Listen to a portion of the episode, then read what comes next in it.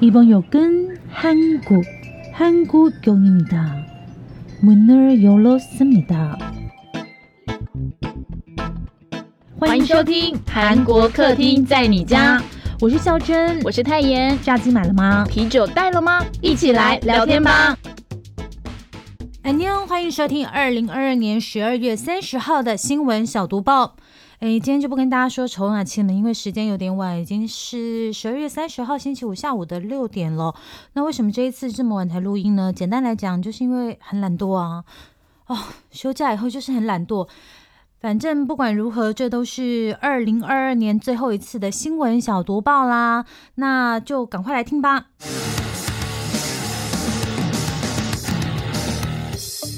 新闻小读报，不能错过的韩国大小事。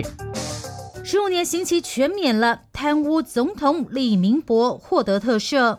韩国前总统李明博因为贪污贿赂等罪名被判入狱。在同为保守党的尹锡月上任总统后，大家就一直在猜啦，那尹锡月什么时候会特赦李明博呢？答案揭晓，李明博被列入这一次的新年特赦名单，并且在星期五，也就是今天十二月三十号，从三星首尔医院出院。在下午一点五十六分左右到达首尔江南区论线洞他自己的房子哦。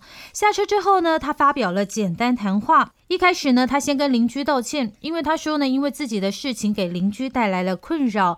然后呢，他也感谢了过去五年间支持自己的人，特别强调感谢年轻人的支持哦。呃，可是说实在，如果大家今天有看那个就是前来支持李明博的群众的话哦。其实几乎百分之九十都是长辈，诶，白发苍苍那一种，呃，很像长辈团啦。呃，看起来像是五十几岁的中年人，应该是算是里面年轻的，几乎啦，几乎没有看到像是那种二三十岁的年轻人。老实说，因为大家还记得吗？今年的时候，我们就是分享过一个影片，就是文在寅卸任的时候，他不是去首尔车站搭车离开嘛？然后那个时候呢，首尔车站前面就聚集很多人潮。呃，跟这一次李明博相比较的话，说实在，真的是那一次文在寅在首尔车站前的支持人潮比较多年轻人啦。好，总而言之呢，再回来说一下这个贪污民博的事情哦。那贪污民博呢，还说了一些不拉不拉，反正总而言之，强调要团结啦。那如果长期收听本节目的话，就会知道，其实孝珍我本人非常讨厌贪污民博。特别是在这个电视台 MBC 被政权操控之后，还有为了顺利过渡到下一届的政权，李明博当权的时候呢，他的那个国情院运用国家的权力，企图操纵选情，这些都非常可恨。那我们带大家来回顾一下贪污总统李明博的案件哦。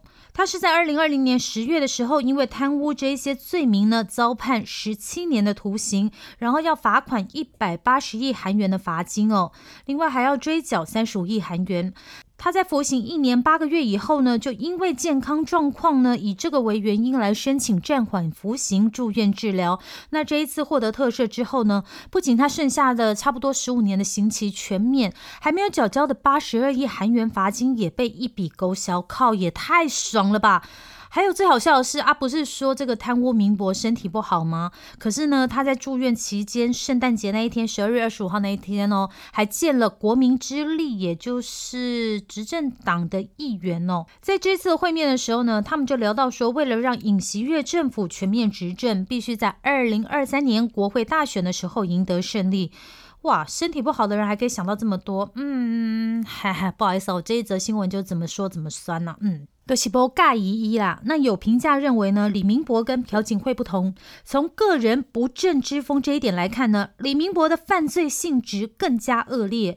李明博呢，从今年六月开始暂停服刑，那服刑时间只有九百五十多天，占他总刑期的百分之十五点五而已哦。尹锡悦政府呢，这一次一共敲定一千三百七十三人特赦名单哦。那其中赦免的九位政界人士呢，大部分都是李明博、朴槿惠政府时期犯罪而且被判有罪的高阶公务员，包括像是前总统李明博，还有总统秘书室室长、民政首席、政务首席，大概就是有点像我们的。内政部长啊，这些就是高阶官员了，还有国家情报院院长等九名主要赦免对象。而这一次特赦也意味着呢，尹锡悦亲手释放了他在担任检察官时期参与或是指挥调查的所有对象。下一条，昨天很严重的社会事故。韩国高速公路隧道大火，车祸酿五死。韩国京畿道果川市第二京仁高速公路的隔音墙隧道，昨天也就是星期四下午发生严重的火灾，有五个人不幸身亡，三十七人受伤，而且当中呢有三个人的脸上被严重烧伤，真的是很悲伤的消息。那目前初步调查呢，这是因为一辆载着废弃物的卡车，有点像是回收车那种车。经过隧道的时候引发了火灾哦。那为什么这一起火灾会这么严重呢？因为那个时候呢，载着废弃物的这个卡车起火的时候呢，火势蔓延到一旁的这个隔音隧道。那跟一般道路的混凝土隧道不同，在韩国像这样的高速公路隧道隔音墙呢，使用的材质是比较不防火的塑胶哦，呃，就是那个 PMMA。这个发生火灾的隔音隧道呢，是在二零一七年八月完工。那材质呢，就像刚刚说的，它是 PMMA。这样的材质呢，施工方便，跟聚碳酸酯同样被广泛适用在隔音制品上哦。可是呢，PMMA 的燃点温度呢是两百八十度，比聚碳酸酯还要低，因为聚碳酸酯的燃点大概是四百五十度哦。那有专家就说了，PMMA 这种材质呢不耐火灾，而且它比强化玻璃更轻，所以便于施工，可以缩短施工期间哦。如果大家有看到事故现场的影像呢，就会发现呢，这一段道路呢是有点像是台湾的十八标。那个国道五羊高架道路那样的设计哦，所以其实呢。如果你用混凝土的话呢，就会有整个架构的那个施工的负重问题，再加上呢，最近呢就是韩国政府施工的时候，它也必须考虑到附近居民的日照权跟眺望权哦，所以使用像刚刚说的这个 PMMA 材质的幅度越来越高，因为你知道，就像刚刚说的嘛，它还可以缩短那个施工期间，可是呢，就是因为它是一个比较易燃的材质，而且它燃烧之后就会有那些灰烬掉下来，掉到另外一辆车子上嘛，然后就就导致其他。车子也跟着燃烧，再加上隧道本身救火就比较困难，因此呢，就有学者说，应该是要商讨一下，是不是要盖这么多的隔音隧道，或者是你材质要不要换一下呢？因为在韩国呢，这也不是第一次高速公路的隧道火灾了，两年前京畿道的容仁隧道也曾经发生大火。好，下一条。朝鲜无人机侵韩，总统尹锡悦震怒了。这条新闻已经发生好几天了，我们带大家来回顾一下。朝鲜也就是北韩呢，在十二月二十七号当天出动五架无人机入侵韩国领空哦，也就是北韩入侵南韩啦，甚至还直闯首都首尔哦。但是呢，韩国军方应对不利，虽然探测到这个无人机，而且追踪它，可是就是没有办法把对方击落。大炮打小鸟，让韩国军方脸上无光。光啊！哦，其实这个这样子真的很难对准诶，他们应该是要出动一个大的网子，像捞鸟一样这样捞吧。那随后呢，韩国军方呢又在仁川发现疑似朝鲜无人机的航机哦，飞行的航机啦，嗯。让韩国军方非常紧张，出动空军战斗机跟陆军的无人机应对。结果呢，这个飞行员呢飞上去之后，透过肉眼才确定，呃，这是一群鸟。总而言之呢，接二连三的事件呢，让韩国抨击啦，你这个军方是不是军心涣散？那韩国总统尹锡悦呢，更是非常的生气啊，你知道，他骂这个军方戒备跟训练不足，然后还批评前朝文在寅政府。尹锡悦说呢，从二零一七年开始，在无人机应对方面的努力不。战斗力的构建也不完善，甚至没有展开过训练。由此可见呢，仅凭对这个北韩的善意，还有军事协议的政策是多么危险。相信全韩国国民已经体会到这一点。尹学还说呢，虽然之前有在计划要创建用于监视、侦察朝鲜主要军事设施的无人机部队，那在经过这一次事件之后，应该要再加快这个步调了。那尹锡悦还强调呢，明年应对战斗力预算呢，在国会被削减了百分。之五十，但是这些相关的预算呢，是这么巧，就是要用来应对这一类军用无人机挑战的。诶，这么巧，削减的就是要来应应对这个无人机的。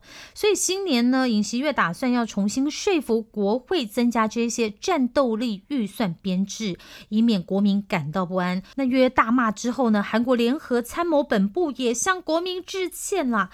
那之后呢？月月呢还在十二月二十九号的时候罕见公开行程，到国防研究所视察韩国无人机跟国产武器研发。当然了，大家都觉得说，哎，这是一种警告。哎，毕竟尹锡月都说了，像这样北韩无人机来到韩国这样的行为呢，绝对没有办法饶恕。我们应该要让朝鲜知道，你挑衅就要付出代价。好，下一条也是跟韩国主权有关的新闻哦。韩国主权遭到侵犯吗？秘密警察隐身在中餐厅吗？上个礼拜五呢，有跟大家聊到韩国疑似也有中国秘密警察站的事情哦。那有后续消息，韩国媒体就报道啦，位在首尔汉江旁边三层楼高的中餐厅。东方明珠可能是中国海外秘密警察站在韩国的据点哦。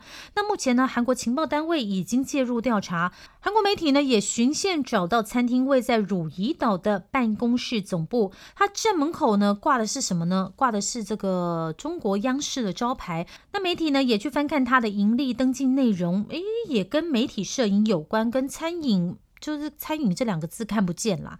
那大楼相关人士表示呢，只有这间办公室是另外请人打扫哦。就是你知道，整个大楼应该是有一个统一打扫的单位，可是只有这间办公室，它是另外请人打扫。而刚刚说到那个中餐厅负责人哦，事后被起底，他是中国在韩侨民协会总会长王海军。人称王会长，可是呢，这位王会长呢，他却在十二月二十九号的时候呢，召开记者会喊冤呐。他说自己是侨民总会会长，没错，可是餐厅绝对不是什么秘密警察啊基地哦。而且他也预告呢，十二月三十一号，哎，跨年那一天呢，他会召开另一场说明会。可是蛮妙的是呢，这场说明会呢，只限一百人参加。那每个人想参加的话呢，你要花三万块韩元买票，哇，真的是很妙哎。买票参加记者会的概念哦，还有大家有没有发现呢？很妙的是呢，每次在韩剧里面讲到中国人或是华侨，哎，他安排的这个姓氏呢，很多都是直接姓王，所以对韩国人来说，王应该算是这个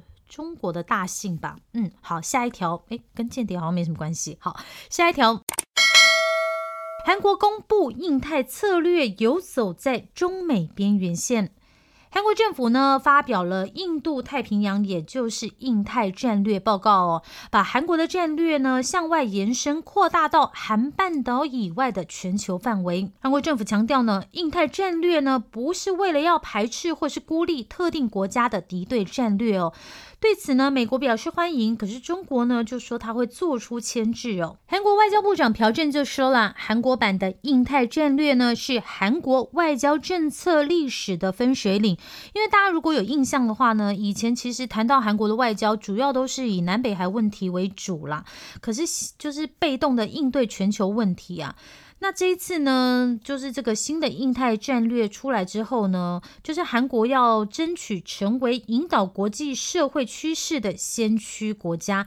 那比较值得注意的是呢，韩国政府在报告中呢，还是把中国定义为主要合作国家，而且明确表示要以相互尊重跟互惠为基础，追求共同利益哦。因为顾虑中方关切，所以韩国外交部呢，在拟定战略方案的过程中呢，一直在跟中国方面。保持沟通，其实他还是蛮在乎中国态度的哦。话是这样说没错，但是呢，报告里面呢还蛮多次呢提及被中国视为核心利益的敏感内容，像是呢他就有提到反对依靠力量单方面变更现状，那这是美国在批判中国的时候呢常常使用的迂回措辞。还有在南海问题上呢，报告中也明确写到，你应该要尊重航行跟飞行自由。诶，所以说呢，这也被解读。哎，你这样是不是在批判中国对南海问题的领土主张啊？然后呢，对于最大家最在乎的这个两岸矛盾最前线的台湾海峡，韩国版的印太战略报告中呢，就强调说，你应该要维持海峡的和平与稳定。嗯，可能也会引起中国的敏感反应哦。因此呢，有评价就认为啦，印太战略呢是韩国的外交战略，也是韩美升级为全面战略同盟的核心手段。好，下一条新闻哦，嗯，一个社会新闻，母捐肝为儿求职，手术没成还罚款，哇，这新闻真的是哦，不知道该怎么说哎。首尔中央地方法院呢，近日有一个刑事判决哦，这个故事是这样子的。有一位五十多岁的母亲，我们就叫她 A 妈妈好了。A 妈妈为了帮儿子呢得到一个职位呢，她就答应捐肝给一家建设公司的会长。为什么 A 妈妈会知道这个消息呢？因为她认识这家公司的 B 职员。这一位 B 职员呢，跟建设公司的会长儿子是同学关系。那 A 妈妈跟他们见面的时候就说：“好，我可以捐肝。”可能血型那些相符吧，可是你们呢要让我儿子在建设公司就业，还要给我一亿韩元的现金，那双方就达成协议啦。哎妈妈呢，在今年三月的时候呢，假装是会长的媳妇，住进医院，然后接受捐赠检查。可是呢，A 妈妈住院之后呢，就感染新冠了，肝移植手术被迫延期。在这一段延期的过程中呢，护士就觉得，哎，他们的关系怪怪的，所以就跟相关部门举报。那案件呢，在七月开始调查跟审理的过程中呢，等待接受肝移植的这一位建筑公司会长，最后他就不幸离开了人世哦。那首尔中央地方法院的这个刑事部呢，他就判处 A 妈妈三百万韩元的罚款，罪名呢是涉嫌违反器官移植相关法律。对刚刚说到那个 B 职员啊，跟那个就是相关的共犯呢，分别判处有期徒刑六个月，缓刑两年。那法院说呢，非法器官买卖呢，会对买家跟卖家的生命健康都造成伤害。那被告人的行为呢，违反了相关的规定，因此呢，要负上刑事责任。啊，那个时候呢，其实，在判决的时候，A 妈妈就说她不知道这是违法的事情，拜托要从轻处理哦。A 妈妈是这样说啦，她说如果手术成功，她的儿子可以成功就业，那还可以拿到一点钱，所以她就产生了这样的想法。那帮忙牵线的这个 B 职员也说啦，因为会长呢是从小就认识的朋友的父亲，所以就很想要跟自己的事情一样帮忙。哎，不知道他们这样子算不算出发点利益良好？可是你知道，如果搞不好的话，其实这就是一种买卖器官啊，对不对？好，下一条，韩国半导体求财苦，专科生奉为上宾。大家都知道啦，现在全球半导体都陷入人才保卫战哦。像是今年韩国浦项工科大学半导体工程系的新生招募，招聘了四十人，但是呢，还没有去念书哦，就保证就业，因为全部的学员呢都是百分之百保障在三星电子一定能够有工作，而且他全额提供你学费、免费住宿、特别奖学金，甚至你还有海外实习机会哦，完全是史无前例啊！而且。不只是有这样的优惠条件而已，这些学生呢，从入学前就被看作是 V V I P 哦。浦项工科大学呢，它是在韩国的庆尚北道，大家就想象是在竹北或者是新竹好了。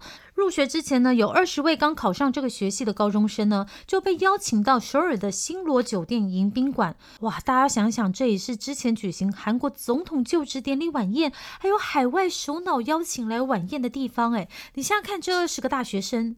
前几天还在拼这个大学职考，然后在放榜之后选了志愿，然后录取之后就被邀请到这里来，被当做 V V I P 一样对待，而且不是只有他自己，还有家人也一起来哦，参加这样特别的录取者说明会，会不会太神奇啊？你看一般的大学生录取在哪里？可能就是你要大学的一个什么讲堂啊，或者什么，可是这些人是被邀请到新罗酒店，甚至呢，浦项工科大学教授，还有浦项工科大学出身的三星电子员。员工呢也作为导师出席的活动，就是可以让大家看看说，哎，如果你念了这个学校之后，就可以跟我一样变成三星电子的员工了。然后介绍了刚刚说到的那一些，就是念书的前景跟全额奖学金这些优惠。就算你是没有办法来到首尔星罗酒店的新生，浦项工科大学呢，它也在釜山海云台的超高级酒店博悦酒店，应该就是。你知道那种五星级超厉害的酒店举办了晚宴啦？那为什么会举行像这样的 V V I P 级晚宴呢？其实它是为了防止出现诶不会来报道的人诶，居然是这样子诶。其实呢，在截至十二月十九号为止呢，呃，就是都是浦项工科大学录取者的预备注册期间，就是你要来缴那个注册金嘛。可是呢，有很多的录取者呢，他其实还没有决定说，诶，我要不要去注册？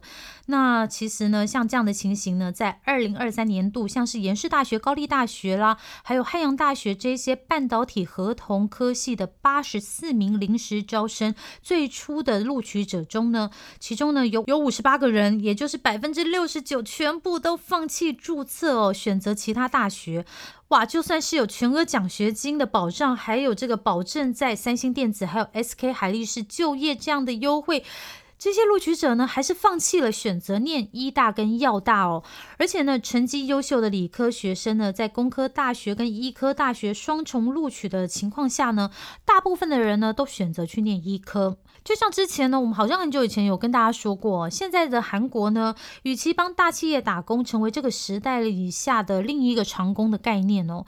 呃，成绩好又头脑好、有能力的人呢，其实宁可选择专门职，让自己的人生有为自己做主的机会。嗯，当然啦，这是个人的解读。好，最后一个娱乐消息哦，非常重要的，大家今天晚上有戏可以看了。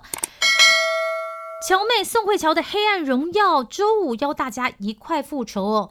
年末有很多大戏上架，那今天呢，也就是十二月三十号星期五晚上呢，就有乔妹的新剧可以看喽，一口气上架八集耶，跟星期三一样。大家有看 Wednesday 吗？真的很好看呢。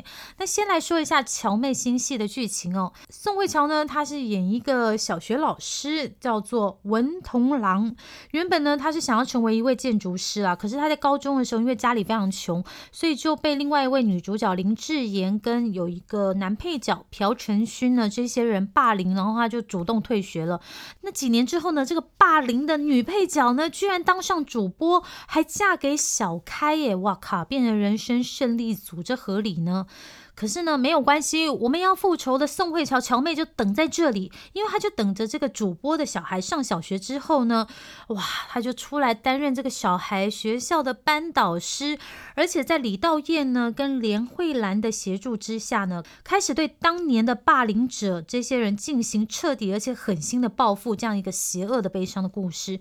那因为呢，乔妹复仇的决心呢十分坚定，就算自己会因为这样被罚呢，她也甘之如饴。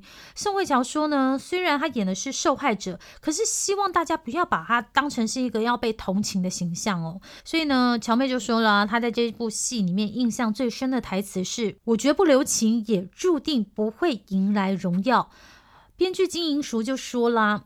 他说：“当初呢，创作剧本的动机呢，是因为很多校园暴力的被害者呢，都曾经提到最让他们受伤的一句话，就是‘所以你都没有做错事吗？’哇，就是说你要叫这些被害人检讨自己耶。所以金银淑呢，就希望能够透过这部戏而，让大家知道，受害者呢不应该要觉得自己有错，但是大众呢也不应该要这样一直怪受害者。而且我个人呢已经说过好多次，我非常痛恨校园霸凌行为，这让人呢在青少年。”的人格建立时期呢，受到巨大的创伤。老实说呢，就算这些霸凌的人他忏悔，也不该原谅他们啦。因为其实我也蛮希望他们可以受到一样的苦。诶。所以其实我也蛮适合当复仇女王的嘛。好，《黑暗荣耀》呢，一共第一季有八集。那在就刚刚说了，星期五也就是十二月三十号呢，在 Netflix 要上线了哈。然后第二季呢，也同样是八集，会在二零二三年公开。